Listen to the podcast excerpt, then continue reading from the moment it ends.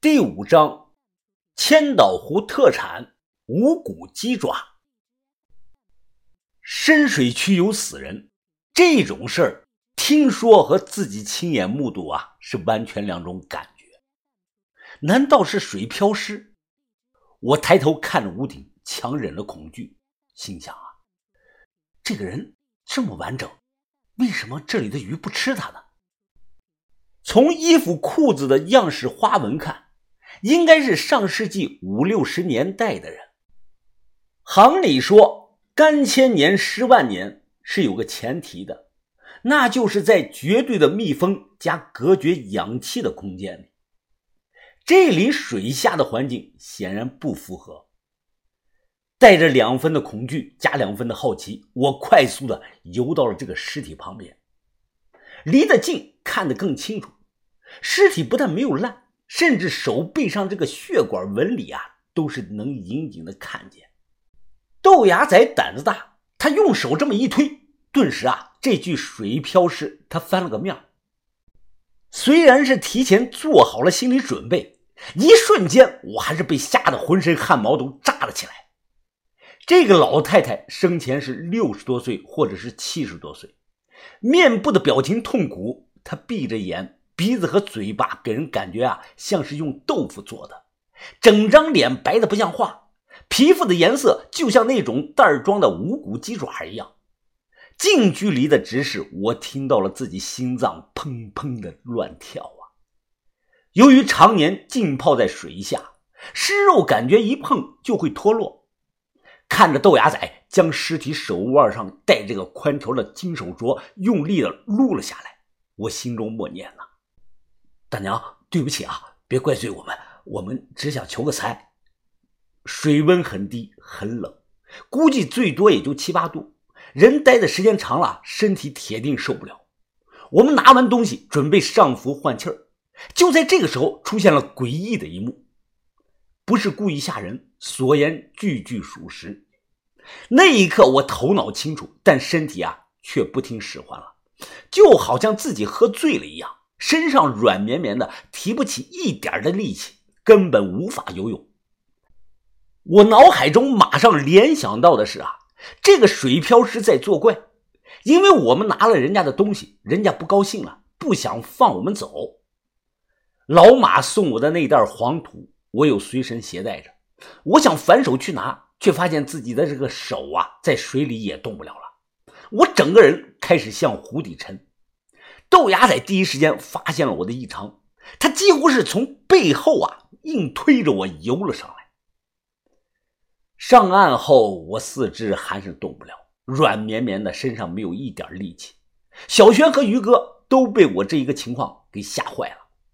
豆芽仔为了救我，他上来也累得够呛，大口的喘着气。别动啊，疯子，这是这是醉水了，让他先平躺一会儿。我他妈也有点头晕啊！这上午我就有四肢脱力的感觉，但下午情况才严重。豆芽仔说的这个醉水是他们的老家话，这种好像叫淡醉。每个人的体质不一样，中招后的反应也不一样。有的人在水下会出现幻听幻视，也有的人会出现四肢麻痹。躺了整整四十多分钟。我这才缓过劲来，一时间后怕不已。幸亏两个人下水啊，要是一个人，后果是不堪设想。豆芽仔叼着烟看着我，疯子，刚才咱们看到那个老太太，最起码死了有五十年了。她当年啊，肯定是因为腿脚不便，或者是家里的儿女不要了，才淹死在水底的。行了行了，你他妈的别讲了，我心里发毛。豆芽仔嘲讽着我：“哼，你堂堂的石眼峰还怕个水漂子呀？哎，疯子，你看这个金手镯，最起码有一百多克重吧？”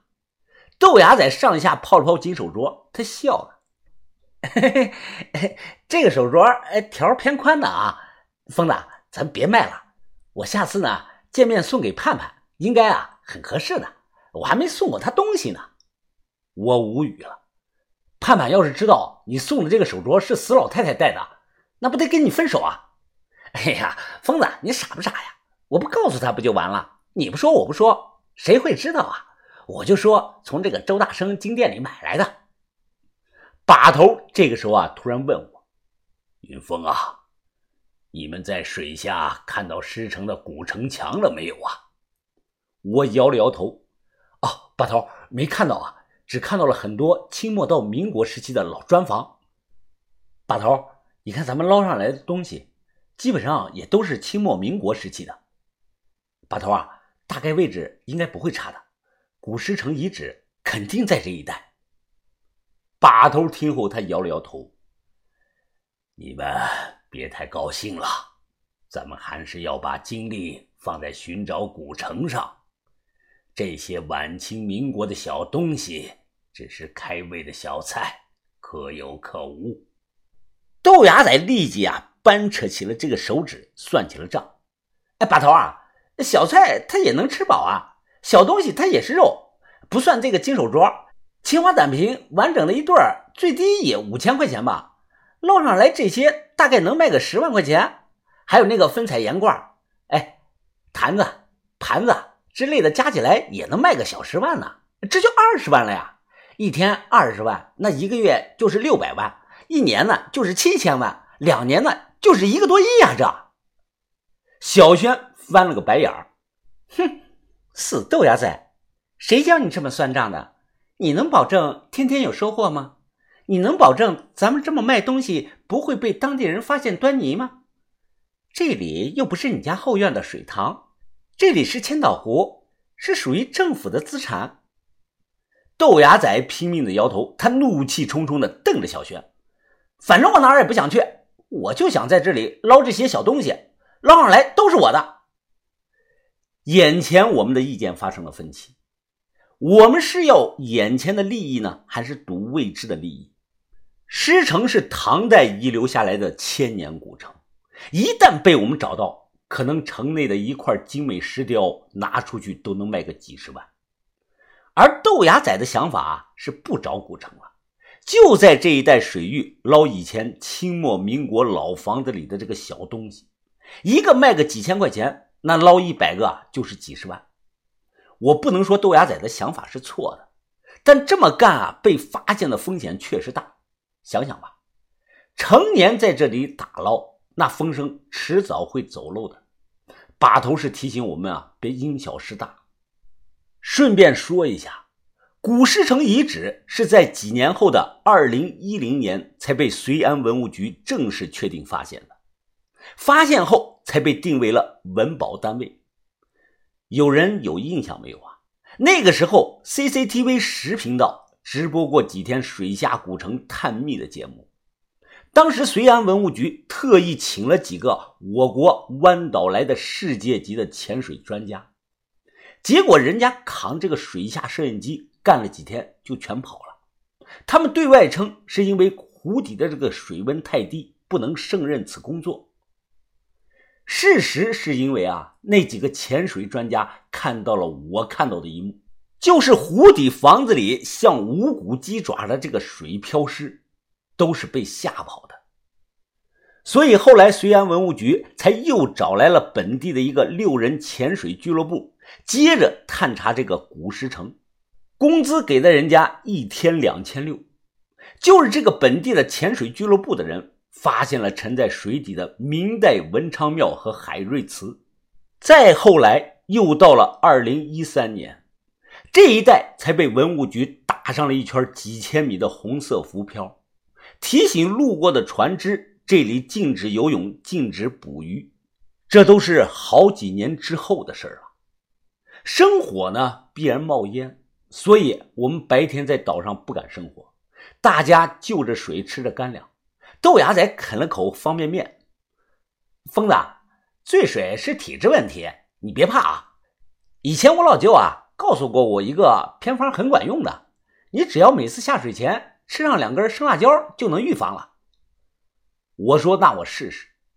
小轩叹了口气，哎，你们说要是有个水下导航就好了，那样咱们就不用像无头的苍蝇一样乱找了。关键时刻，有时小轩的话总能给我启发。我一想，拍手说道：“哎，没错啊，咱们怎么忘了这个事儿了？找个导航就行了吧？”豆芽在嘴里塞的是满满当当的，他鼓着腮帮子说道：“毛导航啊，啊，只听说过有声呐，那个东西一套要几十万呢。我老旧的远洋渔船上都没有，只有一些科考船上才配有的。哎，别想了吧，那个玩意儿我们就算搞到了也不会用的。屁的声呐，不用生了！”